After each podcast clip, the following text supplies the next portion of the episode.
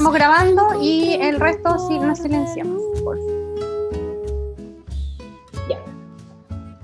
Hola, bienvenidos, bienvenidas al tercer capítulo de La Voz del Círculo, eh, el podcast del Círculo de Profesora Feminista Amanda La Barca. Y en este tercer capítulo eh, vamos a conversar sobre ESI. Eh, este capítulo se llama La ESI como parte de un proyecto pedagógico feminista. Soy María Isabel, parte del Círculo. Está también Andrea, Francis, compañeros del Círculo. Y tenemos hoy día como invitadas a dos mujeres, Paso Gando, Gabriela Ferreiro desde Argentina, que son educadoras populares y que nos vienen a contar su experiencia de implementación y de trabajo de la ESI en Argentina. Bienvenidas, eh, estamos muy contentas de eh, que estén aquí eh, participando y conversando con nosotras. Como primera parte del, podcast, queremos hacer, plantear la siguiente pregunta, principalmente sobre, como estamos hablando de ESI, es preguntarnos sobre nuestra experiencia en educación sexual en la escuela, cómo, cómo fue nuestra experiencia eh, educacional como estudiantes en la escuela. Y es muy relevante hacer esta pregunta porque de esa manera podemos eh, vislumbrar cómo es la educación sexual en Chile y que como hemos conversado en otras instancias, qué tan formadora puede, puede haber llegado a ser esto. ¿Le cedo la palabra a quien quiera? Yo, Isa. Eh, bueno, básicamente cada, vez que nos hemos planteado el concepto de educación sexual, eh, nos planteamos desde la necesidad que nosotras mismas hemos tenido desde, desde la adolescencia o desde nuestra juventud.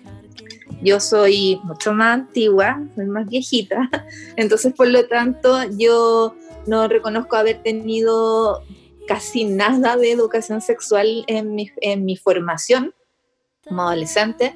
Solamente recuerdo, y yo creo que se pueden sentir varias identificadas con esos videos horroros, horroríficos de terribles de aborto, donde a uno básicamente lo único que le mostraban eran unos videos donde uno era la asesina, si es que uno queda embarazada, y, y básicamente como de prevención, prevención a no quedar embarazada, pero nadie me enseñaba cómo no quedar embarazada o nadie me decía cuándo, eh, cómo debía ser básicamente una iniciación sexual, nada, simplemente lo único que señalaban eran esos videos terribles de vas a ser un asesino y vas a quedar con esa culpa por el resto de tu vida, incluso las que sean como viejitas como yo se deben acordar de ese video, como de esa canción, tiene como una canción incluso, como de un feto hablándole a la madre.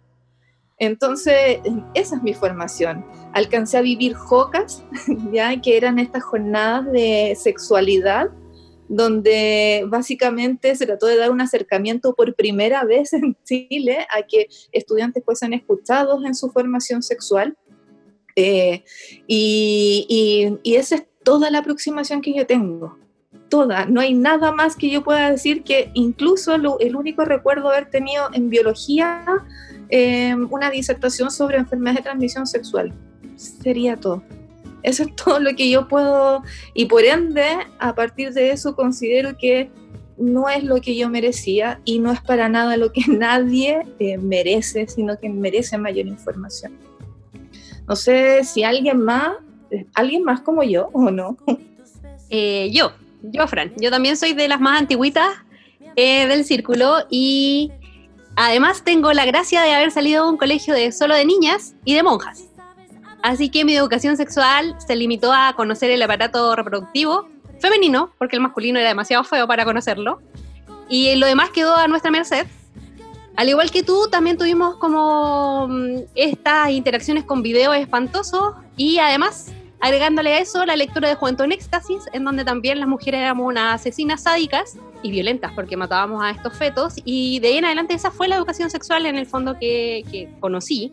Tuve un par de profesores quizás un poco más aventurados, pero era porque eran como los eh, rebeldes del colegio y se atrevieron a hablar quizás un par de cosas con nosotros, sobre todo un profesor eh, que me hacía música y que se aventuró a conversar un montón de cosas con nosotras porque era más cercano, pero no porque fuera su obligación.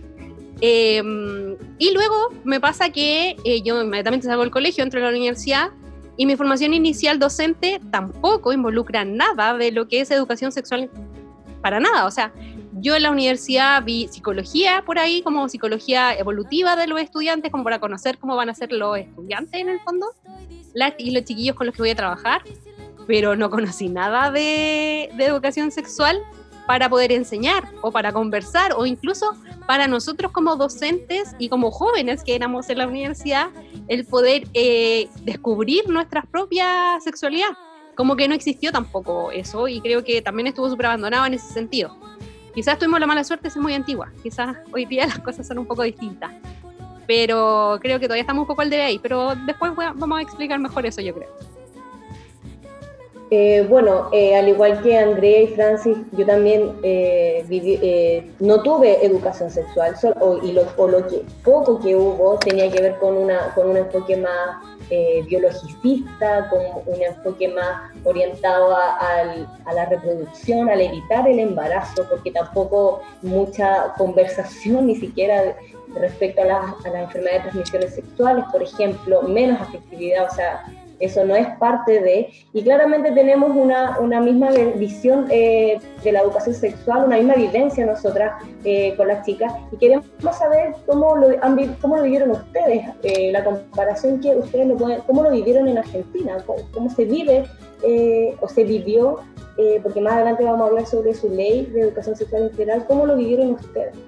No, desde este lado de la cordillera, la realidad y la situación fue más o menos la misma para, por lo menos para mí, para mi educación, porque bueno, caemos en la cuenta de que en realidad toda educación fue sexual, ¿no? Formó una idea de sexualidad en nuestras vidas, que lo que hoy nos toca ver como educadoras creo que es ver en los adolescentes y las adolescentes la opresión que significa una educación sexual que no tiene una perspectiva de diversidad y un enfoque integral.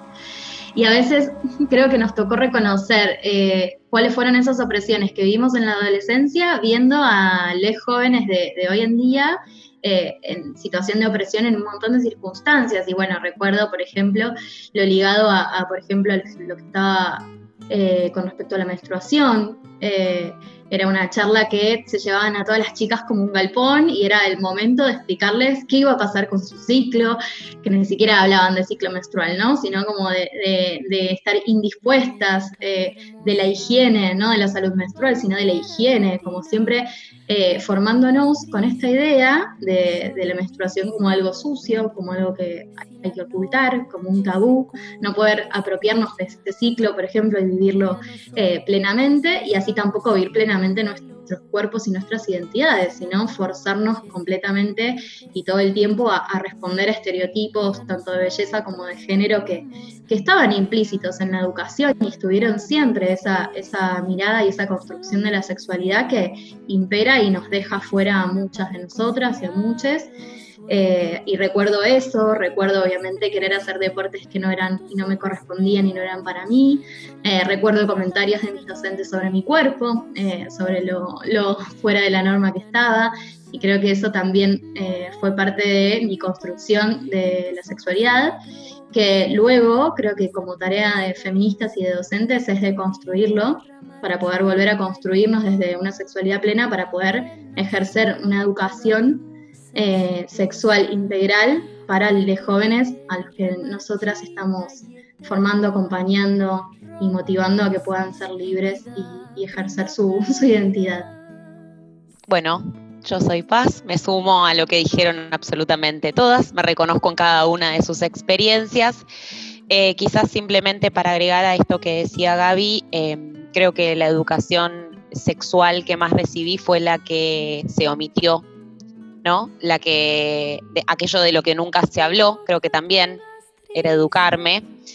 Eh, no hablar de cualquier orientación sexual que no sea heterosexual era una forma de educarme en sexualidad, no hablar de personas eh, con identidades trans era una forma de educarme en sexualidad, nunca mencionar el tema del placer para cuando hablaban de las relaciones sexuales y de cómo eh, prevenir embarazos no intencionales o, protegerse de las infecciones de transmisión sexual, también era una forma de educarnos en cómo vivir eh, la sexualidad, siempre presentándola desde una perspectiva de la amenaza, lo peligroso, algo de lo que hay que eh, cuidarse y nunca como algo inherente, como algo inherente a todas las personas y como una dimensión de esto, ¿no?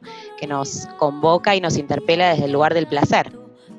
Claro, y desde esas perspectivas también cómo nos vinculamos hoy eh, desde nuestras realidades como docentes y, esa, y esas vivencias esa, y esa educación, porque como tú bien dices, la no educación también es una educación, también nos está entregando un mensaje eh, importante, un mensaje muy profundo, casi eh, subliminal, por decirlo de alguna manera, y, y quedando nuestra conciencia. Entonces, ¿cómo nos vinculamos desde eso con, con nuestra vivencia y con nuestra experiencia ahora eh, como docentes? Eh, Isa, mira, es cuando las chiquillas estaban hablando, básicamente desde su experiencia también desde Argentina, yo también empecé a recordar mucho más allá de lo que eh, mi experiencia que tenía como, como adolescente, como estudiante.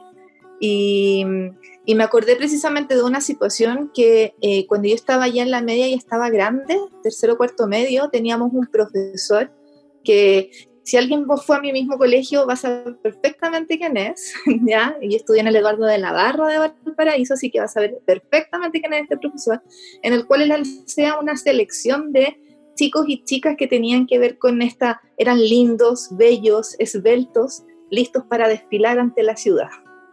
Era una, eh, como un desfile de modas permitido por toda una institución, eh, legitimado incluso, donde el profesor era respetado y donde era casi un honor pertenecer a eso. Y créeme que eso merma también en plena etapa de adolescencia, donde básicamente uno se está validando. Y desde ese momento que yo ya presumía que yo iba a ser profe, en mi mente cada día he hecho eco eso, donde yo jamás le voy a permitir o jamás voy a marcar la vida de alguien con una aceptación o una no aceptación desde mi situación de poder. Y yo creo que es eso básicamente lo que de alguna manera a mí me marcó en la formación. Yo no tuve también como la Andrea ninguna aproximación a la formación inicial desde, eh, desde un prisma, desde la sexualidad y eso que yo estudié filosofía donde yo podría de alguna manera ver claramente y donde además el plan eh, hasta el año pasado en tercero medio recurría a una unidad que era individuo y sexualidad y donde a mí nadie me formó, donde a mí nadie me dijo nada, donde mis lecturas tampoco tienen una, eh, una visión desde el género, donde no existe ninguna, ningún parámetro desde ahí. Pero yo lo único que tenía claro es que yo a mis chiquillos y a mis chiquillas jamás iba a hacer sentir de esa manera. Se tenían que sentir aceptados por lo que eran, aceptados, aceptados por quienes eran y consideraran que podrían ser identificados, o sea, se podrían identificar y amar, sentirse amados, así básicamente. Pucha, yo en ese sentido como que me siento muy similar a la Fran, que el ser docente y cómo me vinculo hoy día con esto tiene que ver básicamente con que para mí es sentido común. Y lamentablemente he descubierto en el último tiempo que apelar al sentido común no es lo bueno porque no todos tenemos el mismo sentido común. Entonces, para mí el sentido común es que nos aceptemos como seres humanos, como individuos en este en esta planeta y seamos capaces de convivir con el planeta y convivir entre nosotros. Y básicamente siempre lo he dicho y siempre se lo he dicho a mis estudiantes que para mí lo básico es el respeto. Yo a ellos los voy a respetar siempre porque son personas y de ahí en adelante también les voy a pedir a ellos que me respeten porque yo también soy una persona. Independiente de los vínculos que podamos generar, independiente de los feelings que se tienen o no, el aceptarnos y el convivir tiene que ver con el respeto. Y para mí tiene que ver con lo mismo que la Fran Apela, como que la aceptación personal y el amor personal. Y desde ahí el decirles que por ser personas somos amables y nos merecemos el amor. Y desde ahí evocar la educación. Pero lamentablemente es un discurso que tiene que ver con el sentido común para mí y con aspectos personales que no tienen que ver con la formación inicial y en donde hoy día sabemos que hay un montón de profesores y profesoras que hoy día tienen un montón de sesgos respecto a los estudiantes y a las estudiantes. ¿Para qué vamos a hablar de la invisibilización que hay de todo lo que es diverso? ¿Ya? Hoy día la mayoría de los profesores y profesoras piensan binariamente y piensan desde la heteronormalidad y desde así se enseña. Entonces como que creo que por ahí va mi vinculación. Mi rebeldía, en cierto modo se podría decir, es que es a través de del ejercer la docencia directamente en, el amor y el respeto. No, la realidad es que me siento muy identificada con lo que dicen desde, el rol de docente. Francis, la realidad es esa. eh, el sistema nos pone en un lugar de privilegio, ¿no? adentro de las aulas eh, y en un lugar de, poder frente a los estudiantes, que me parece que a veces tenemos que tomar esa decisión si creemos y que la, la, educación como herramienta es la que puede generar un motor de cambio en el mundo. Podemos elegir entre mirar y quedarnos mirando solamente el uniforme del joven o la joven o mirar a los ojos y no, no, poder hacer caso omiso de esas emociones, esas vivencias y esas identidades en desarrollo. Eh, y creo que si llegas a encontrarse con la, nos llegamos a encontrar con la mirada de estos jóvenes, eh, difícilmente podamos operar reproduciendo un sistema opresivo de identidades, ¿no? Creo que, que, me viene mucho, me resuena mucho eso con respecto a lo que dijiste, Francis, como que vamos a reproducir un sistema opresivo que cause dolores y que que lo que genere sea dolor e insatisfacción y vamos a generar una, educación que permita la diversidad, que permita el desarrollo integral de la persona que estamos teniendo enfrente. Y la realidad es que lo que encontramos con paz eh, y que nos une es que muchas veces la educación formal eh, si una quiere salirse de la norma y mirar al joven o a la joven por afuera de sacando el uniforme y mirarlo como persona en desarrollo integral, valorando su, identidad y su sexualidad, eh, el mismo sistema te escupe y te expulsa o te juzga que es muy limitado a veces el sistema como para poder eh, realmente darle un lugar, otro lugar al estudiante. Entonces, la educación popular a nosotras nos albergó muchísimo, como el poder trabajar en los territorios con las juventudes, construyendo a la par el conocimiento y trabajando de una forma horizontal la educación sexual integral, reconociendo que la educación sexual integral viene a poner en palabras lo que fue silenciado, y esos silencios muchas veces son abusos sexuales en la infancia, que no podemos hacer cosas omiso y que existen y que hay instituciones que los están encubriendo, muchas de esas instituciones a veces las familiares. Entonces, eh, la realidad es que esas situaciones aparecen en la escuela y a veces eh, creo que ser docente con esta mirada de educación sexual integral es elegir sacarle el trapo, sacarla a la luz y poder poner, eh, ponerle en palabras al niño o niña lo que le está pasando y poder acompañarlo en ese proceso. Sumo a esto que decían, eh, esto que decía Andrea del sentido común, que es el menos común, al parecer, eh, y de ahí también la necesidad de una ley de educación sexual integral, ¿no? Para que esto no quede en prácticas eh, voluntariosas de cada docente según su parecer y según sus vivencias, sino que esto sea eh, transversal y sistemático a lo largo de todas las instituciones que trabajamos con niñeces y adolescencias, ¿no? En, pos de respetar sus derechos y en este sentido me quedaba pensando que lo que la ESI o la educación sexual hackea, en esto que decía eh, también Francis, de nuestro lugar de adultos y de poder, es justamente nuestro lugar de saber, incluso, porque en la sexualidad todos y todas somos aprendices. Y la realidad es que es un saber que vamos construyendo y como se suele decir, deconstruyendo permanentemente porque los adultos y las adultas sobre todo que tenemos un largo recorrido de arraigo de tabúes y de mandatos y de prejuicios, tenemos que tener un montón de, tiempo de desaprender muchas de las cosas. Y en esto la verdad es que las juventudes son mucho más cancheras y están muchísimo más listas para, para preguntarse y cuestionar lugares. Y eso a los adultos y a las adultas nos pone en un lugar incómodo. De ahí que también genera como cierta resistencia, ¿no? El perder ese poder. Claro, sí, de hecho es muy relevante eh, esa, apreciación, eh, poner en tapete eso. Para poder ir entendiendo mejor todo esto de lo que estamos hablando, debemos primero comentar, saber, preguntarnos, conocer qué es lo que entendemos sobre la ESI, sobre la educación sexual integral, desde su postura de educadoras populares. Sí, eh, la educación sexual integral en Argentina es una política educativa eh, que nace en 2006, hace ya unos 14 largos años, y que eh, genera como unos lineamientos, acuerdos básicos nacionales sobre lo que debe ser eh, contenido a enseñar en cada uno de los niveles educativos, desde el nivel inicial hasta la formación superior docente. esta ley se basa o nos propone pensar la sexualidad de manera integral, que ese es el gran cambio que nos trae con respecto a la educación sexual tradicional. Y la integralidad viene dada porque contempla no solo la clásica educación eh, de parte del cuidado y el conocimiento del propio cuerpo, sino que, por supuesto, que contempla el eje del cuerpo el eje biológico, pero anudado o interrelacionado con el eje afectivo, es decir, el reconocimiento y la valoración de la afectividad, eh, las relaciones, digamos, la diversidad y cómo construimos y cómo vivimos las relaciones con otras personas, eh, el ejercicio de nuestros derechos, el reconocimiento de que somos sujetos y sujetas de derecho y que necesitamos conocerlos para poder ejercerlos.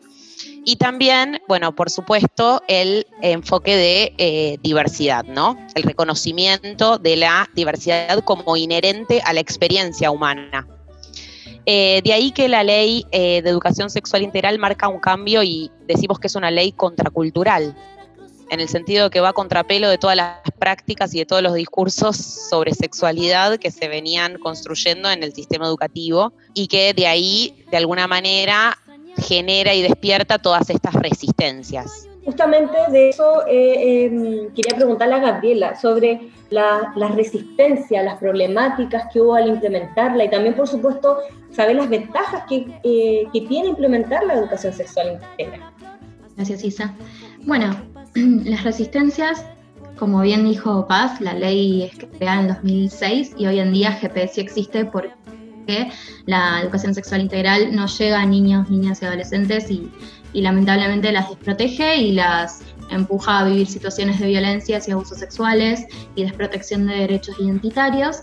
Eh, y estas resistencias, más que nada, las podemos dividir como en grandes bloques. Vemos resistencias a nivel institucionales, eh, de instituciones educativas principalmente, con este miedo que a veces tienen las instituciones educativas frente a las familias, ¿no? Como cada familia como institución también educadora, donde esta familia tiene una forma de, educar a ese niño o niña que puede llegar a quedar por fuera de los derechos humanos o derechos de niños, niñas o adolescentes. Por eso eh, esta traba de resistencia de escuela con la familia es la que está imperando. Después tenemos otras resistencias más de orden operativo de los docentes y las docentes en sus planificaciones, ¿no? Como cómo integro esta mirada en matemática. Si yo hago matemática, esto no me corresponde, cuando en realidad eh, hay como decíamos antes, toda educación es sexual y toca la sexualidad y está formando en sexualidad. Entonces, si yo en matemática muestro un ejercicio donde quien va a hacer las compras siempre es la mujer, también estoy enseñando roles de género. Entonces, poder empezar a, trabajar con los docentes en su propia deconstrucción, eh, justamente en la construcción tan binaria y heteronormada de su propia sexualidad, para después poder en sus prácticas que no sigan reproduciendo una lógica que, que oprime y que no corresponde al integral. Y después tenemos eh, este temor que decía Paz que se pone en jaque, el temor del docente, de la institución, de no saber, cuando en realidad son conocimientos que venimos arrastrando a lo largo de nuestra vida, que son eh, súper eh, necesarios poner como en discusión, en debate hasta por iguales, ¿no? Con los estudiantes y las estudiantes. Y ese temor de no saber hace de que mejor si no sé y no tengo el control del conocimiento, no toco el tema en el aula, no lo permito porque pierdo el poder. Estas son las resistencias que encontramos y eh, de por sí de que la educación que está en manos de em, instituciones privadas tienen esta ventana donde se amparan dentro de uno de los artículos de la ley para eh, contextualizar a sus dogmas la, educación sexual, quitándole lo integral. Sobre esta misma pregunta, eh, como que yo creo que al menos nosotras, las que estamos viviendo la realidad chilena, en donde no tenemos una ESI, sino que estamos con esta ley que es la 20.418, que es la del 2010, ¿cierto? que básicamente apunta a las prestaciones en materia de regulación de la fertilidad, o sea, ni siquiera hablamos de afectividad, de género.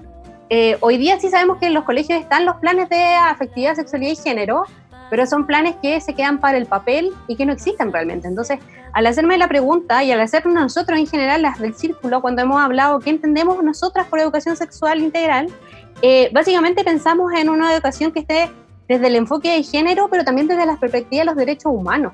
Creemos que es súper necesario hoy día el enseñarle a las niñas y a nuestros adolescentes a que es un derecho el conocer sus derechos sexuales reproductivos también y que se reconozcan como seres humanos integrales, o sea que la educación, efectivamente la educación sexual no tiene que ver solo con lo reproductivo, sino que tiene que ver el cómo me vinculo con los demás y cómo me vinculo conmigo mismo y mi relación con el cuerpo, o sea, mi propia relación con el cuerpo y ahí también pasa eh, lo que abordaban las chiquillas de así prevenimos todo lo que hoy día está mal en el sistema y todo lo que está eh, violentando a nuestros niños y adolescentes en el fondo. Porque sabemos que hoy día sufren de eh, violencia y sufren de abusos eh, en la propia institución de la familia y también en, la, en el colegio o en la, por la sociedad, por distintas personas y no saben el, cómo defenderse porque tampoco les hemos dado las herramientas, no les hemos enseñado su propia perspectiva sobre el cuerpo. Entonces creo que desde ahí está este tema y como que por ahí apunta la educación que nosotros pensamos como la educación sexual integral, básicamente con el enfoque de género, con la perspectiva de los derechos humanos y también enseñando los derechos sexuales y reproductivos, con un Estado que se haga cargo de esto realmente, no que se quede en el papel, porque hoy día el problema es que podemos tener una ley, pero la ley se queda en un papel. Necesitamos que sea un Estado que legisle, que monitoree, que tenga eh, incidencia en la formación docente, que es muy importante porque si no preparamos a los docentes para cuando salen del aula, está este discurso de que no se sienten preparados para enseñar educación sexual y que quieren que venga como un experto, experto en quién no lo sabemos, ¿cierto? Eh, y también que haya como un monitoreo y una implementación en terreno por parte del Estado que se fije en esto, porque ocurra en escuelas y liceos, porque si no, repito, es solo el papel. Y ante eso solamente como agregar que básicamente la educación sexual integral nos tenemos que hacer cargo todos y todas, porque eh, básicamente muchas veces la gente está esperando que uno se siente como a recibir esa charla de educación sexual que te va a cambiar la vida. ¿Cachai? Como, ahora sí, ahora sí me voy a educar, cuando no, no va a pasar nunca, porque se construye desde la infancia y se construye hasta el último momento de tu vida, no porque ahora yo sea adulta también significa que yo ya estoy educada sexualmente, o que incluso nosotras que estamos hablando en este momento de educación sexual integral, sepamos mucho.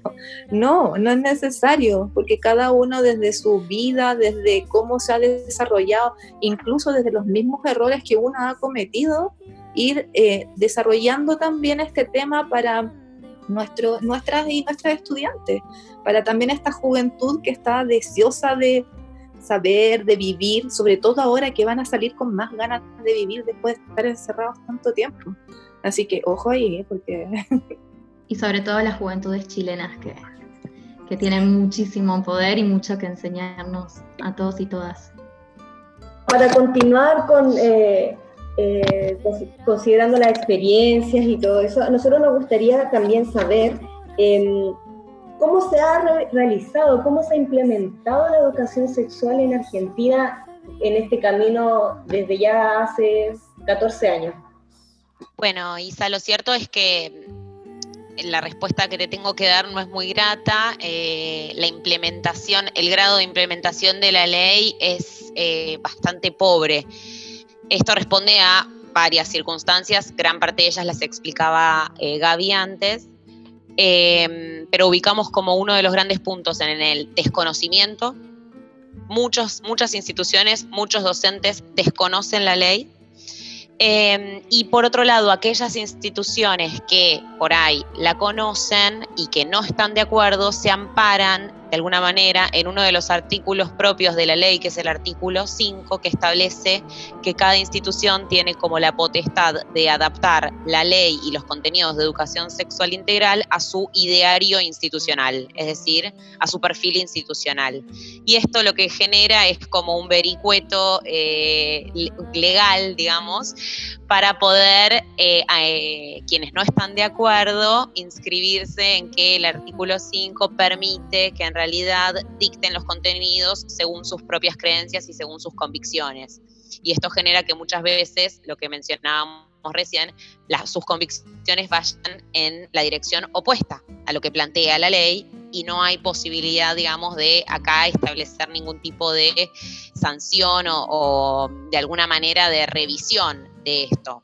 Entonces, quizás eh, lo que te puedo decir es que hay muchas personas y muchos docentes y muchos espacios educativos formales y no formales que están tratando de implementar la ley y de que esto efectivamente los niños y las niñas y adolescentes puedan gozar de este derecho, pero lo hacen de manera como más bien individual o eh, en pequeños grupos, sino como un plan sistemático, monitoreado, asesorado y de alguna manera eh, como soportado por el Estado. Y frente a este panorama eh, que perpetúa la desprotección de infancias y juventudes libres, nace GPSI como respuesta desde la educación popular al, notar que instituciones eh, de educación formal eh, no están implementando la ESI o que la implementan en realidad sin la integralidad de la educación sexual, reproduciendo presiones. GPSI nace para convocar a los y las jóvenes que son los que toman la bandera eh, en su propia educación en sexualidad eh, y justamente formarlos en un plan de formación en promotores y promotoras de educación sexual integral para sus propios grupos de juventudes y para sus comunidades. Entonces, lo que hacemos es trabajar codo a codo eh, junto a juventudes, construyendo esta educación sexual integral también contextualizada. Por ejemplo, en esta formación de ahora tenemos gente de Ecuador, jóvenes de Perú, eh, y creemos que nos une justamente eso, la, creencia de que la ESI va a construir un mundo más justo e inclusivo. Considerando toda esta experiencia que nos han dado, que nos han, que nos han eh, compartido, nos hacemos la pregunta también aquí en Chile, ¿cuáles serían nuestras condiciones, cuáles tendrían que ser nuestras condiciones mínimas para poder pensar en un proyecto de educación sexual, educación sexual integral, por supuesto? el tema de, la autoformación, cuáles son las condiciones que, podemos, que, deberíamos tener como docentes, como país, eh, como mínimo para poder eh, lanzarnos en este proyecto de manera eh, contundente. Sí, pues nos hemos de alguna manera, a ver, claramente nosotros miramos a Argentina como, ay, como nuestro vecino, básicamente como lo, más cerca que tenemos, básicamente para poder basarnos en una educación sexual. Em, porque básicamente este país no tiene educación sexual. Tenemos una ley que está enmarcada en los colegios en el sistema formal, donde cada colegio debiese tener un plan de género, sexualidad y afectividad, pero donde sabemos también que el papel aguanta mucho. Donde básicamente, por ejemplo, si yo recapitulo en qué está basado ese, ese proyecto en uno de los colegios que yo trabajo, está basado solamente como en la visita de la matrona, donde les da eh, eh, métodos anticonceptivos a las chicas y a los chicos también. Entonces, pero tampoco educa a, a, las chicas y a los chicos, ojo, porque tampoco les dice ni les previene, no hay una prevención sexual, o sea, solamente hay una prevención del embarazo adolescente. No hay mayores políticas. Entonces, ante eso también, reconociendo que hay en algunos países y sobre todo reconociendo eh, la realidad de Argentina, donde, claro, es necesaria una ley, porque es desde el piso que tenemos que de alguna manera basarnos, pero donde tampoco nos asegura nada, tenemos que desde nuestro país, donde no existe ninguna normativa específica, decirnos qué es lo mínimo que necesitamos y qué es lo mínimo que también necesitamos también para un proyecto feminista porque esto no va solamente ligado desde la visión de tener o de tener información sobre cómo desarrollo mi sexualidad, sino también orientada hacia el ciudadano o ciudadana que quiere hacer hacia, hacia este cambio de sistema. Entonces también yo tendría que eh, de alguna manera marcar que no toda educación sexual es integral. Eh, si recordamos hace algunos tiempos, yo también lo nombré porque soy muy vieja, que las JOCAS hablaban sobre educación sexual pero no era la educación sexual que yo quería o no era la educación sexual que yo necesitaba. Yo necesitaba de alguna manera hablar desde los valores, hablar desde eh, los sentires, hablar desde incluso, me acuerdo haber escuchado la otra vez un concepto que me gustó mucho, que era como el de ciudadanía pública política, donde básicamente la sexualidad no es algo privado, tiene que ser también algo público y algo netamente político donde el profe, la profe, se tiene que situar desde su situación de poder y donde también arraigarse básicamente para poder reconocer la transversalidad de, la, de realidades que existen en nuestras salas, en nuestras aulas. Eh, entendemos que el sentido común, como dijo Andrea, es el sentido menos común, así que sería súper difícil poder pedir eso. Pero sí necesito yo necesito personalmente, yo, Fran, necesito y, creo que todo el mundo necesita que la educación sexual hoy día sea un derecho humano, sea reconocido como tal. Y yo como profe necesito pararme en la sala y pararme con esa postura y parar también de dejar de delegarle a otros y a otras esa función. La sexualidad no es propio de biología, no es propio tampoco de la filosofía, no es propio de las humanidades, es propio de todas las asignaturas y de todos los actores de una comunidad. Entonces también tenemos que empezar a dejar de responsabilizar a los otros y empezar también a evaluarnos. Ojo, tenemos que seguir luchando por una ley, es lo básico, pero también, ¿qué va a pasar cuando instalen una ley y yo no voy a estar preparada? O yo no voy a estar preparado. ¿Qué voy a hacer yo? ¿Y qué voy a hacer yo también como feminista ante esto? Entonces, no sé, pues, somos un círculo de profes feministas y tenemos que plantar, plantarnos en el mundo como eso en cada minuto, respirar como feminista, pero y, y, y, señalarlo, señalarlo, señalar como una vocación sexual. No sé, Andrea, si estaré, seré muy, muy soñadora, no lo sé. No, para nada. Yo creo que estoy súper de acuerdo contigo en que el piso mínimo para que tengamos como un proyecto de educación sexual integral, primero hay que partir por la ley y para eso, yo, acá, Andrea Jara, y creo, y el círculo también, aprobamos. Nosotros estamos a favor de que se cambie la constitución en Chile, porque sin nueva constitución no podemos cambiar la ley. Necesitamos una nueva constitución. Y esta nueva constitución para mí tiene que tener una esencia feminista, una esencia que plantee el pensar la horizontalidad como una forma de relacionarnos y pensar también en el poder ciudadano, empoderar a los ciudadanos y a ciudadanas que existen hoy día porque nos han bloqueado por tanto tiempo, nos han anulado en todos nuestros derechos, hoy día somos gentes. Y creo que eh, un proyecto de educación sexual integral evidentemente vendría a ser una herramienta muy poderosa para que cada cual se haga cargo de su propio cuerpo y de su propia afectividad. Y así construir una sociedad mucho más responsable, porque no se ha enseñado tampoco la responsabilidad afectiva.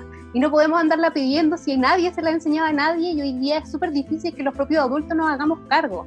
Ojo que no le estoy quitando el poder a que los adultos se tienen que hacer cargo, estoy diciendo que es súper difícil exigirlo cuando no se nos ha vinculado ni se nos ha enseñado a sentir. Y creo que lamentablemente el sistema educacional, a pesar de que yo formo parte de él y lucho y batallo desde un montón de aristas, y nosotros como profesoras feministas estamos ahí en pie de, de guerra con esto, creo que el sistema nos ha enseñado a bloquear el sentir y es súper grave. Entonces, como creo que la nueva constitución es la esencia, pero desde ahí eh, generamos todo lo demás. Y como decíamos la otra vez también, eh, hay alguien en nuestro círculo que hace rato que nos viene diciendo que la clave también son las comunidades de aprendizaje. Y creo que tiene mucha razón. Hoy día las comunidades de aprendizaje realmente harían esto mucho más horizontal. Harían el trabajo que las chiquillas están ejerciendo en Argentina, de enseñar esto en educación popular, porque saben que el sistema formal es bloquea muchas cosas, ¿cierto? Y porque les enseña también a que los propios chicos y chicas y adolescentes se hacen cargo y ellos entre ellos se van enseñando. Como que creo que la horizontalidad también tiene que ver con eso y por eso creo que hay que integrarla. Y bueno, para cerrar, básicamente, eh, la Fran tiene toda la razón, no toda educación sexual es integral. Ya hemos visto planes muy nefastos acá en Chile con los que hemos tenido que compartir, el Teen Star, eh, las muñecas de la BIN, ¿cierto? Eh, hay un montón de cosas que son deplorables, vergonzosas, y hoy día no es lo que necesitamos, así que por eso necesitamos una educación sexual integral. Para poder lograrla, eh, necesitamos una nueva constitución, porque hoy día lo que se está debatiendo en el Congreso tiene que ver con modificaciones a la ley que ya existe, porque sabemos que si no nos van a acusar de inconstitucionales. Está bien la palabra. Eh, así que eso, como siempre, como ya habíamos dicho anteriormente, ¿cierto? Y por honor al tiempo también, la clave para la respuesta a la mayoría de las cosas hoy día es el feminismo. Es la construcción que tenemos que hacer. Eh, agradecemos un montón a la chiquilla de poder compartir con nosotros su experiencia. Eh, síganos en nuestras redes. Somos eh, arroba círculo Amanda en Instagram y en Facebook. Círculo Pal en Instagram. O sea, en Twitter, perdón. Y las chiquillas, por favor, comenten cuál es su Instagram. Nuestro Instagram, arroba gpsi.jb, es GPS y Juventudes. Gracias, eh, chicas, por invitarnos y un lujo compartir con ustedes. Muchas gracias a todos los que nos escucharon también y nada, como hay que seguir fomentando redes y que Latinoamérica viva unida. Gracias y chao. Gracias. Chao.